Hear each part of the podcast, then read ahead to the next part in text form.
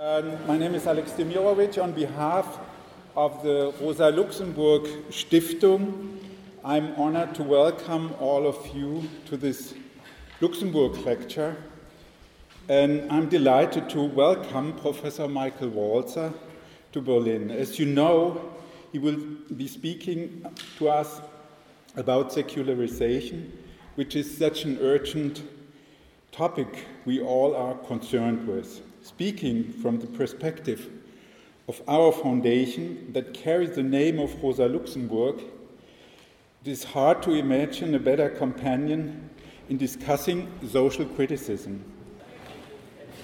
Ja, von mir auch herzlich willkommen. Mein Name ist Christian Schmidt. Äh, ich habe zusammen mit Lutz Fiedler eine Konferenz organisiert, an der wir heute schon den ganzen Tag teilgenommen haben, die sich um die Frage dreht, von menschlicher Emanzipation, also Emanzipation im starken Sinn und religiösen Zugehörigkeiten oder Zugehörigkeiten zu Gruppen, wie sich der Universalismus der Emanzipation verhält zur, ähm, zu, zu den partiellen Zugehörigkeiten, die viele von uns haben, wie also Partikularität und Universalismus miteinander in Verbindung gebracht werden können. Und wir sind sehr dankbar der Rosa-Luxemburg-Stiftung, dass sie es ermöglicht hat, dass Michael Walzer nicht nur an dieser Konferenz teilnimmt, sondern eben heute Abend auch diese öffentliche Vorlesung hält. And I now switch to English in order to introduce to you Michael Walzer and this event. Michael Walzer is one of the most eminent figures in political philosophy today. He is professor emeritus at the Institute for Advanced Study in Princeton and a public intellectual figure not shunning away from controversy if he believes that the controversy helps reset left politics. He is in academia well known as the author of Spheres of Justice, which is a classic in its field and has been translated into German by the title Sphären der Gerechtigkeit. But apart from Spheres of Justice, and his prominent role in the debate on communitarianism, Michael Walzer is best known in Germany for a little book, Exodus and Revolution, which keeps popping up in German literature and political philosophy today, although the German translation, Exodus und Revolution, from 1988 is out of print quite some time now. In Exodus and Revolution, Michael Walzer reads the biblical story of the Israelites who flew Egypt and wandered the desert in search for a new political existence as a paradigmatic narrative for revolutionary endeavors. This reading is not only backed up by the role that the Exodus narrative actually played for revolutionaries from Renaissance Italy to English Protestantism. It also analyzes the pitfalls and dangers of revolutions in general. We see here, in this little book, the work of a scholar who is studying a religious tradition with a keen eye on political processes that, are, that matter to us today and are still worth a controversy. Michael Walzer has continued, and indeed still is continuing, this work as the co editor of a multi volume called The Jewish Political Tradition, with volumes on authority, membership, and community, which have already appeared with Yale University Press, I think, and one volume on politics and history that still needs to come out. But Michael Walzer has also written a book on the politics in the Hebrew Bible with the title In God's Shadow that discusses politics, or rather anti politics and anti political models beyond the Exodus. This all would be more than enough to invite Michael Walzer to give a lecture that tackles the problematic relation of religion and emancipation, a relation that political Islam, but also political Hinduism and Christian movements brought back on the agenda. But on top of that, he has actually written a book on this very topic The Paradox of Liberation, Secular Revolution and Religious Counter-Revolutions, which lately appeared in German translation as Das Paradox der Befreiung, and which you can, by the way, buy the, after the event. for a reduced price. So, so much for advertising. When I was reading and discussing this book during my time in Frankfurt 2016, together with Axel Honneth and his colloquium on social philosophy, it happened that I taught at the same time a course on the young Hegelians. So by reading Bruno Bauer's Die Judenfrage, I found Bauer's radically anti religious version of emancipation in a productive tension with Walzer's more moderate position towards religious movements.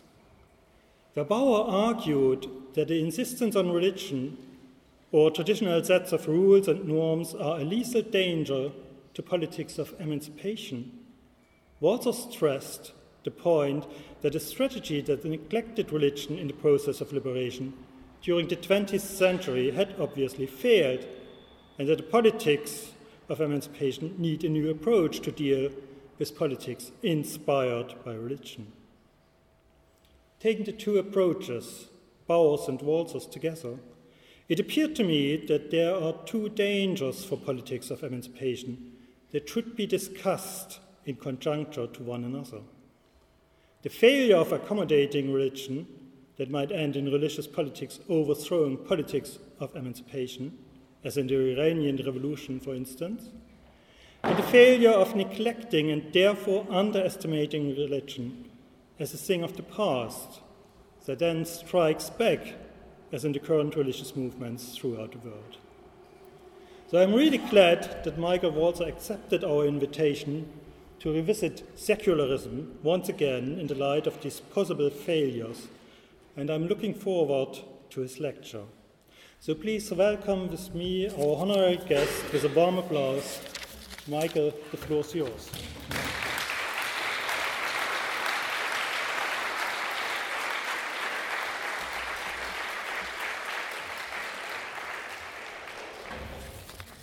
So I am um, very grateful to the Rosa Luxemburg Stiftung for uh, sponsoring this uh, lecture, and I am glad to be giving a Rosa Luxemburg lecture. She is a woman I often disagree with, but greatly admire. Um, I've also in um, Berlin to attend a conference on Bruno Bauer's Judenfrage, and um, sponsored by and held at the Selma Stern Center for Jewish Studies, and I am grateful also to the staff and director of the center and to the organizers of the conference. So, my talk today will be divided into three parts. I want first to consider critically Bruno Bauer's critique of religion, and then I will describe the possible and in, in the United States, the actual role of religion in a secular state. And finally, I will argue that a radical secularism Bauer's complete disbelief is not the best way of responding to the contemporary revival of religious zeal. I'm not ready to defend a post secular politics, but I also don't want to go back to the old secular militancy. So, the most generous reading of Bauer's Jewish question is to say that Judaism for Bauer is just a stand in for religion, conceived as a stage in the intellectual development of humanity that needs to be superseded. That reading would enable us to avoid talking about the ugliness and sometimes the cleverness of Bauer's critique of Judaism and his assault on Jews, whatever their religiosity. Avoidance will be my policy today, partly because David Leopold has already written an excellent and lengthy analysis of the Hegelian anti Semitism of Bruno Bauer, an, an, an analysis that I could not surpass. Also because I want to address Bauer's view of emancipation, which is developed in contrast to religion generally, Though he thinks that Judaism is a step behind, a big step behind Christianity on the way to human freedom, Christianity also has to be superseded. But I can't resist noticing one claim that Bauer makes in his critique of Judaism. The God of Israel, he writes, shows no capacity for theory. Shows no capacity for theory. I concede the point. And since I am in the odd position of being a follower of the God of Israel, though not a believer, I also will not provide a theory of emancipation. At least, not a high theory, which is certainly the kind of theory that the God of Israel isn't good at. I will offer only a few down to earth arguments about the relation between emancipation and religion, or better, between emancipation and several different religions. Emancipation for the Jews of Bauer's time meant citizenship, civil equality, the full recognition of the Jews as bearers of all the rights and obligations borne by everyone else. For Bauer, this cannot count as emancipation because the citizens, all of them, would still be trapped in religious servitude. The Jews cannot become real citizens until they free themselves from Judaism. And Christians cannot grant real citizenship to anyone else or enjoy it themselves until they are liberated from Christianity. Jews and Christians will be ready for emancipation only when they understand themselves, quote, as human beings who are no longer separated from their fellow men by barriers that they wrongly consider to be all important. Religious belief, all important to most believers, stands in the way of human freedom, understood as freedom from the chains of particularist commitments. It also stands in the way of reason and truth. Jews and Christians, because of their religion, like their God, are incapable of theoretical argument. They cannot attain a scientific attitude. Perhaps even more important, religion is both the grounding and the disguise of privilege and power. Every hierarchy, Bauer argues, is religiously supported. Even the constitutional liberalism that the emancipators seek is, quote, a system of privilege, of limited and selfish liberty. Prejudice is still its basis, its character is still religious. A little more than a century after Bauer wrote, when I was a graduate student in the United States, we were taught a doctrine not all that different from his. The doctrine was social scientific in character, therefore free of anti Semitism, and not particularly critical of Christianity either. But it was hostile to religion, which was held to be a system of superstition and enchantment an obstacle to science and reason. And though Bauer's will of history was not invoked, wouldn't have been considered a, a scientific phrase, we were also taught that history was moving in a progressive direction. And this, this forward movement was called modernization or secularization, and its triumphant conclusion was taken by all my professors to be inevitable inevitable progress wasn't only a doctrine for professors and graduate students, it was also a guide for political actors. My favorite example of its political use is a passage from Jawaharlal Nehru's The Discovery of India, written in the 1930s in the midst of India's national liberation struggle, and especially helpful here since it takes us to a set of religions different from the two I've been considering. This is the quote Some Hindus dream of going back to the Vedas. Some Muslims dream of an Islamic theocracy. These are idle fancies, For there is no going back to the past.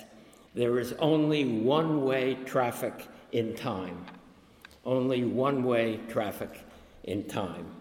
It's no use, as Bauer says, to be against history.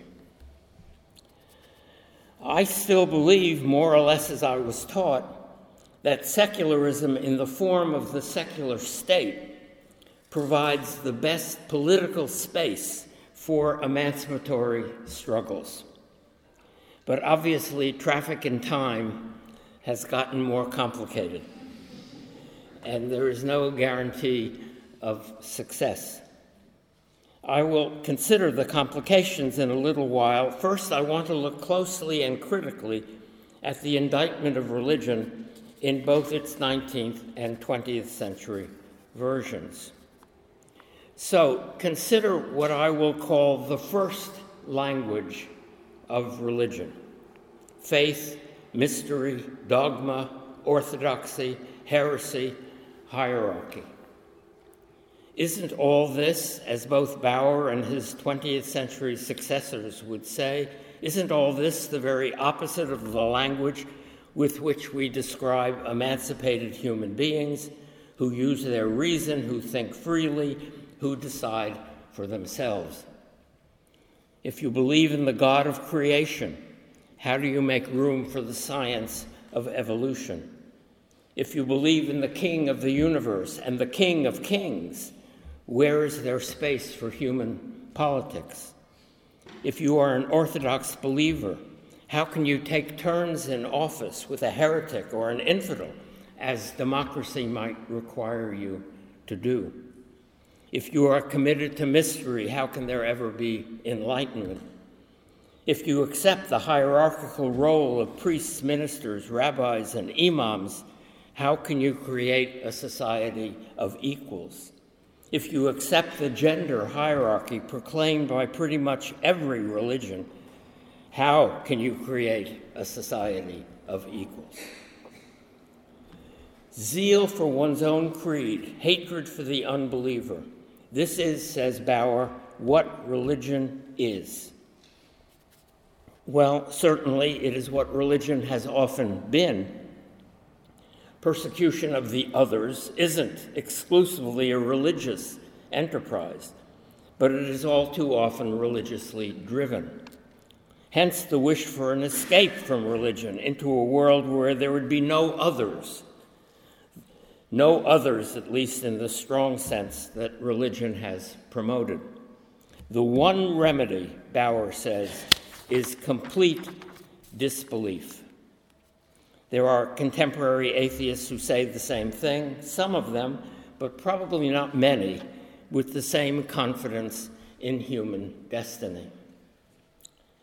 But religion has, or some religions have, a second language. Call it a small p Protestant language, emphasizing what one writer in the Hebrew Bible from the first book of Kings calls the still small voice of conscience.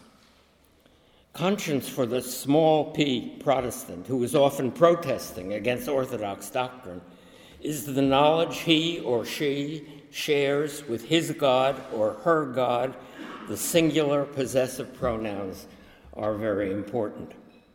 The Word of God does not come down from above, mediated by clerical experts in effect, small p Protestant believers interpret Scripture for themselves.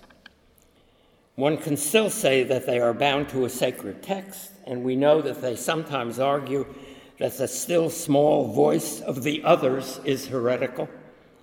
Still, this is not quite Bauer's servitude. We are far from complete disbelief, but not far at all from individual freedom.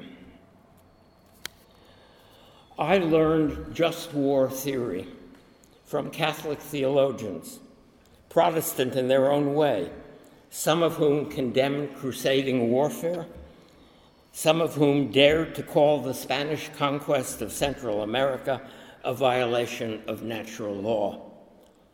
These theologians, still today, interpret natural law for themselves and insist that their reasoning is accessible to and debatable by any rational being.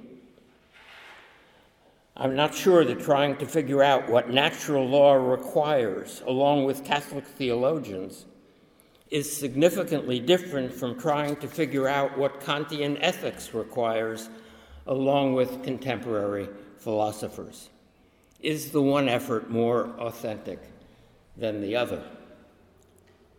Or consider the unresolved rabbinic disagreements recorded in the Talmud and the dissenting opinions that are included in the text, even when a firm legal decision is announced. The dissent, it is said, may turn out to be the better opinion. It is famously written of two rabbinic schools with different legal commitments that, quote, these and these are the words of the living God.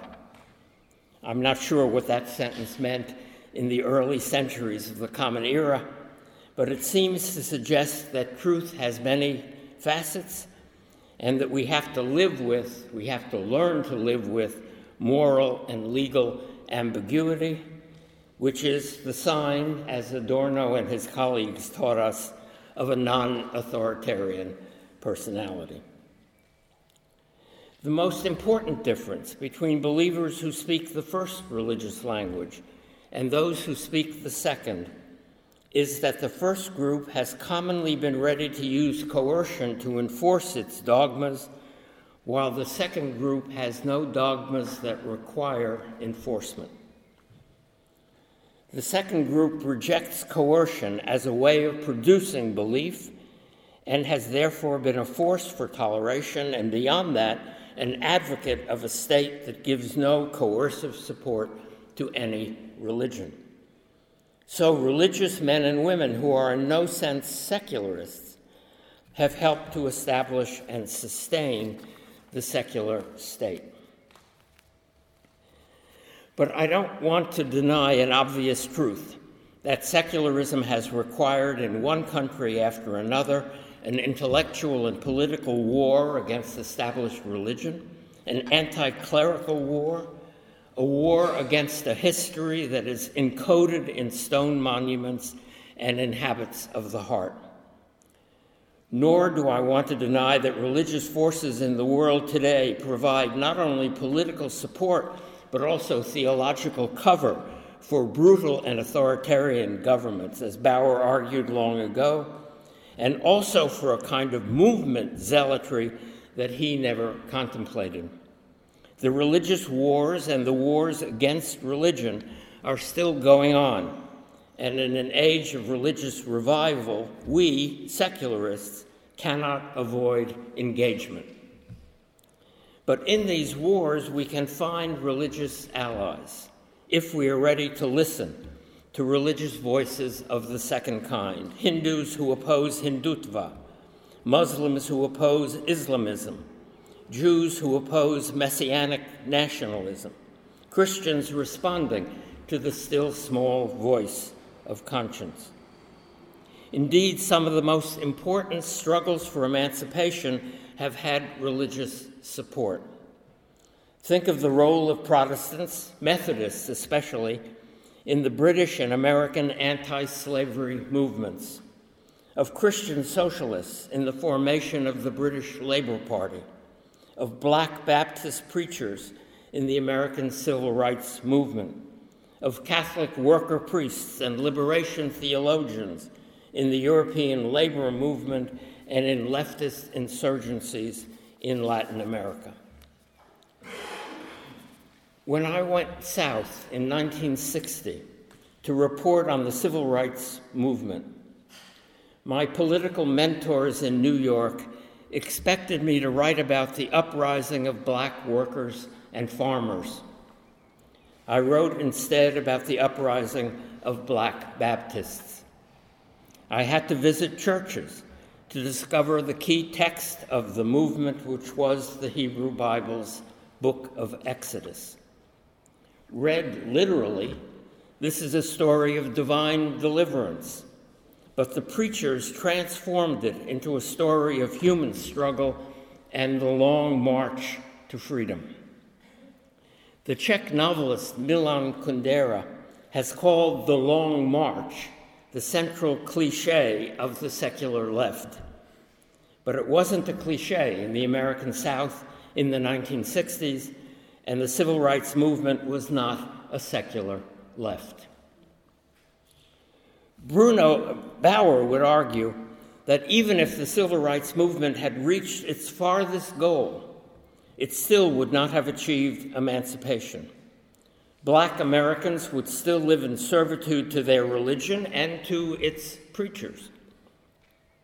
They would not be fully human, they would still be separated from their fellow men by barriers which they wrongly consider to be all important. Curiously, though, it was the Baptist preachers who insisted that all human beings were created in the image of God and who sought the support of all Americans, while the black nationalists who challenged them for control of the movement and who were militantly secular advocated racial separation. So the path to emancipation may not conform to the strictures of Hegelian history or of modernization theory. I want now to ask what a secular and liberal state might look like if we take into account the historical connections of some forms of religion with secularism and liberalism. But I will work my way into this question by looking at the ambiguous role of secular ideology itself in the struggle for secularism and in the secular state. That may seem a strange project, but secular ideologists, much like religious theologians, speak in two different languages. Consider first the language of the correct ideological position, the party line, the hunt for deviationists, the political purge, the maximal leader, the science of Marxism, Leninism, the opium of the masses. This is supposedly a secular language, and yet its speakers would use, have used, the coercive power of the state exactly as religious zealots do. A point I think that was made very early on by Rosa Luxemburg. So we, liberal and left secularists, who speak the second language of free speech, a free press, dissent, toleration, egalitarianism, inclusion, and who live with ambiguity, we must oppose the ideologically faithful exactly as we oppose the zealots. This opposition is a little complicated, so let me give an example of how it works. As a liberal left secularist, I believe that the American state should never use its coercive power to promote a particular religion. It should therefore have no role in the religious formation of children. And so I oppose the use of tax money in any way to support religious schools or religious instruction in the public schools. Uh, I understand that secularism can take different forms, but I'll follow here the American debate. So, the religious formation of children is in the hands of their parents and their co religionists who must pay for it themselves. But what about the ideological formation of children? Secularism prohibits the establishment of religion but it supports a political establishment. In the United States, we don't have an established church, but we do have an established state. Let's say a liberal, democratic, and secular state.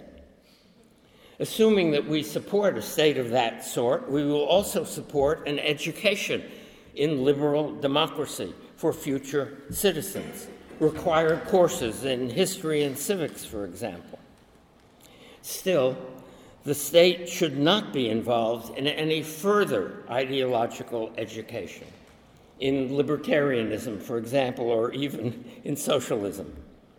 A socialist party can win, not likely in my country, but in principle, a socialist party can win an election and enact its party platform into law, but it cannot, it is not allowed to turn its party platform into a school catechism. Since that is exactly what ideologists of the first sort do and did in the Soviet Union, we should reject their version of secularism. They want to use state power for a purpose beyond the state's secular purpose. So, what is its secular purpose? Well, for our purposes today, its purpose is to create a political space within which struggles for emancipation, but also against emancipation, can take place. It's not a neutral state, for the secularism that I've already described is already an emancipation from religious and ideological orthodoxy. So the emancipators have a step up Still, the space is open for civil rights workers, feminists, and gay liberation activists, and for defenders of the traditional family, supporters and opponents of legal abortion, trade unionists, socialists, capitalists, and libertarians, environmentalists, advocates and opponents of immigration, defenders of animal rights, meat eaters and vegetarians, and believers in every religion to advance their cause as best they can, to compete for members, for, for funding, and for influence. Freewheeling argument in secular space where there are no theological or ideological police, that is itself an example of emancipation. The secular state exists in part for the sake of those arguments. So the state is a framework, but it's also a structure, a power. It aims to sustain itself. It is a rule of law.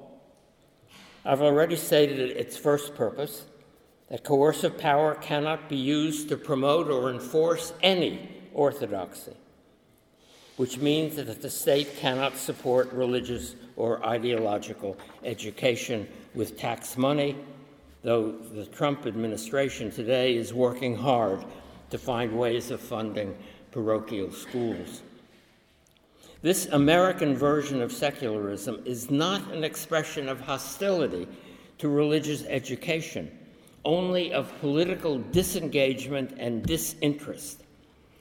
When Alexander Hamilton, one of the American founders, was asked why the American Constitution doesn't mention God, he replied, We forgot. So the state doesn't set itself against God, it simply forgets the political role that God once had. The education of citizens is irreligious and, except in support of democracy itself, non ideological. In the United States, however, there is a reversal of this policy at the other end of the life cycle. And though I am critical of many things that go on in my country, I find this reversal commendable. It, it may be routine here in Germany. The best old age homes and nursing homes in the United States are run by religious organizations Catholic, Jewish, Lutheran, and, and so on. Our highly inadequate healthcare system nonetheless funds these homes for the elderly in significant ways. In the case that I know best, the Jewish nursing home, some 60% of the budget comes from tax money.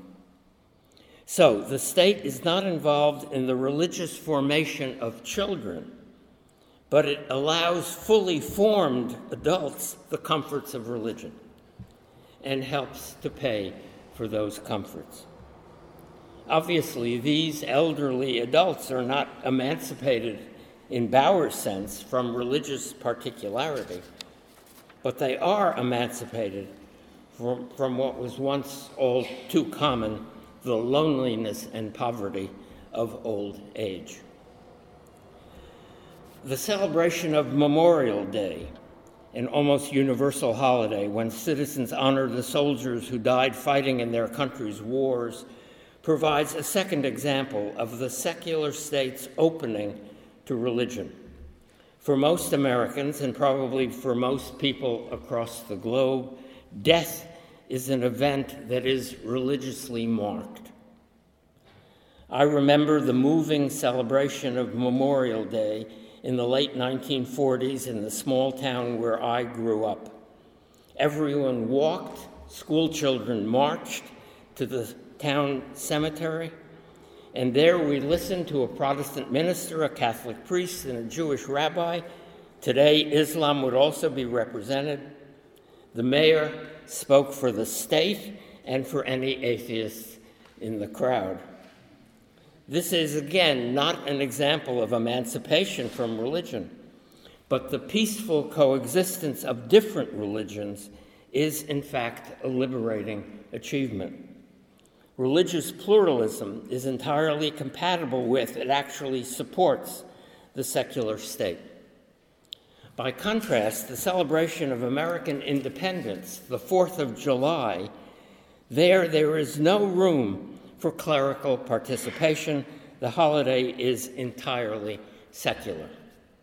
Emancipation does not require consistency.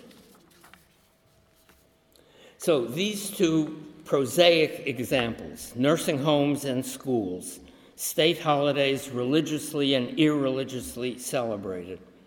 These two examples demonstrate that the secular state can be both engaged with and disengaged from religion. A version of that complex relationship should also guide us in the struggle against religious zealotry in the world today.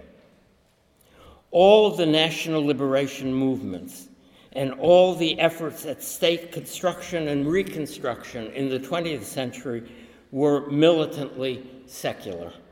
On the side their, believe, their leaders believed, on the side of history. Not all of them thought about human emancipation in the same way, in what we would call a liberal or leftist way.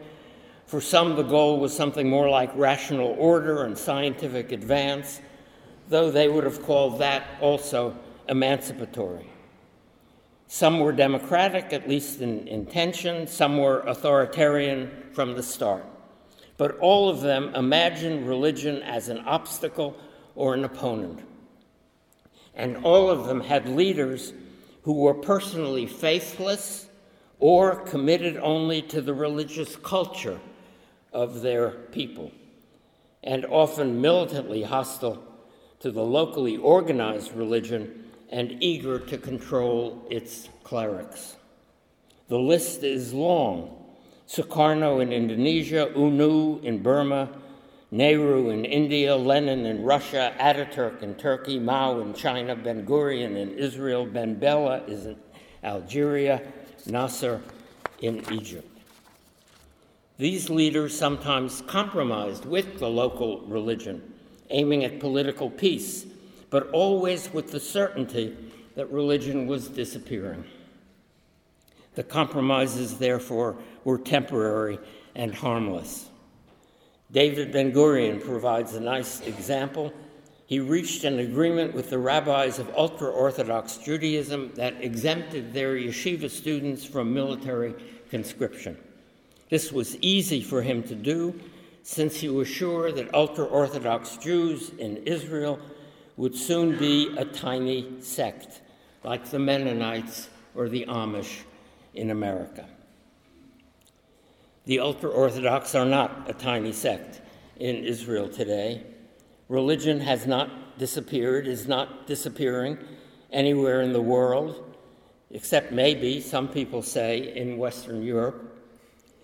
And even here, you all know the extent and force of the religious revival. The revival is probably best understood as a reaction to secular liberation and state building, which was also seen, not without reason, as westernization. Indeed, the liberators and state builders from Ataturk to Nehru, from Ben Gurion to Ben Bella, looked to the West, most often to Western liberals and leftists, for inspiration. So we, Western liberals and leftists, need to think about why our friends were unable to sustain their secularizing projects. We need to talk about how to respond to the religious revival. But not alone. We also need to work with the men and women living in the lands of the revival who still hope for emancipation. The religious revivalists speak in the first language of religion. And truth to tell, the liberators and state builders often spoke in the first language of secular ideology. There were exceptions in the latter group. Nehru, for example, was very much a British liberal and Ben Gurion was a Central European social democrat. But most of the others were as absolutist in their secularism as the contemporary zealots are in their faith and as willing to use coercive force to advance their cause. Recently, in a critique of my book, The, Paradise, the Paradox of Liberation, Avishai Margalit, an Israeli philosopher who I think is known, well known here in Germany, Avishai argued that the only realistic response to the religious revival is a revival of secular militancy. We must recapture the enthusiasm and the rigor of the liberators. Bruno Bauer might agree though he would be surprised to hear this argument from a strongly identified Jew. I cannot say with certainty that Margalit is wrong, that the old militancy isn't what we most need today. But I am pretty certain that the prospect of a secular revivalism isn't realistic. Islamist militants can produce an international brigade of fighters recruited from 30 or more countries. Liberal and leftist militants are at this moment much harder to recruit, even for a purely political struggle.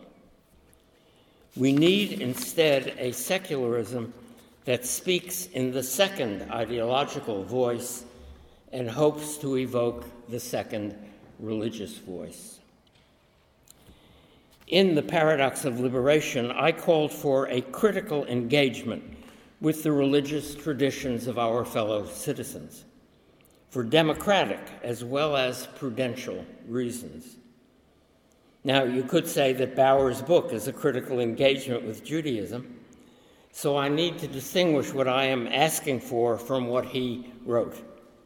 I mean an engagement driven by a respect for the believers, a willingness to study the texts of the tradition, and an effort to interpret those texts in ways that provide openings for, let's say, the emancipation of women or more general equality or a readiness to coexist with heretics and infidels. It is a critical engagement because it recognizes the oppressiveness of orthodoxy. It recognizes the history of cruelty and persecution. It asks religious believers to consider ideas that come from outside the faith. But it also looks to naturalize those ideas within the faith or to argue that they aren't incompatible with religious belief. It doesn't demand faithlessness as a condition of emancipation. The engagement I'm advocating won't be persuasive to the fiercest of the revivalists, but it may begin to create a space where religious men and women, antagonized by or even frightened by a radical secularism, may live peacefully with secular liberals and leftists. I don't mean to require the secularists to give up what might be called meat and potatoes emancipation. We needn't fight for complete disbelief. We shouldn't fight for complete disbelief, but we do have to fight for the equality of infidels and believers, of the learned and the ignorant, of rich and poor, and of men and women. Some of the feminist groups working within religious communities or from their margins provide the best examples of what secular emancipation might mean today. Consider an organization called Women Living Under Muslim Law. WLUML. It's not a great acronym.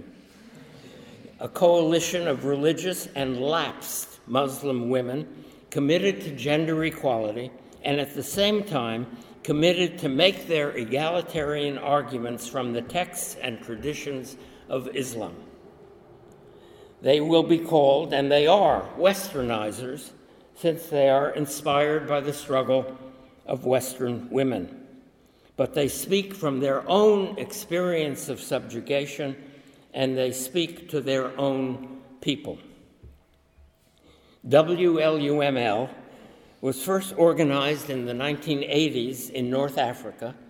It now has branches and affiliates in many Muslim majority countries and also in India, where Muslims make up what must be the largest minority in human history but its international headquarters are in London, which I take as a sign of the advantages that a secular state provides for emancipatory struggles.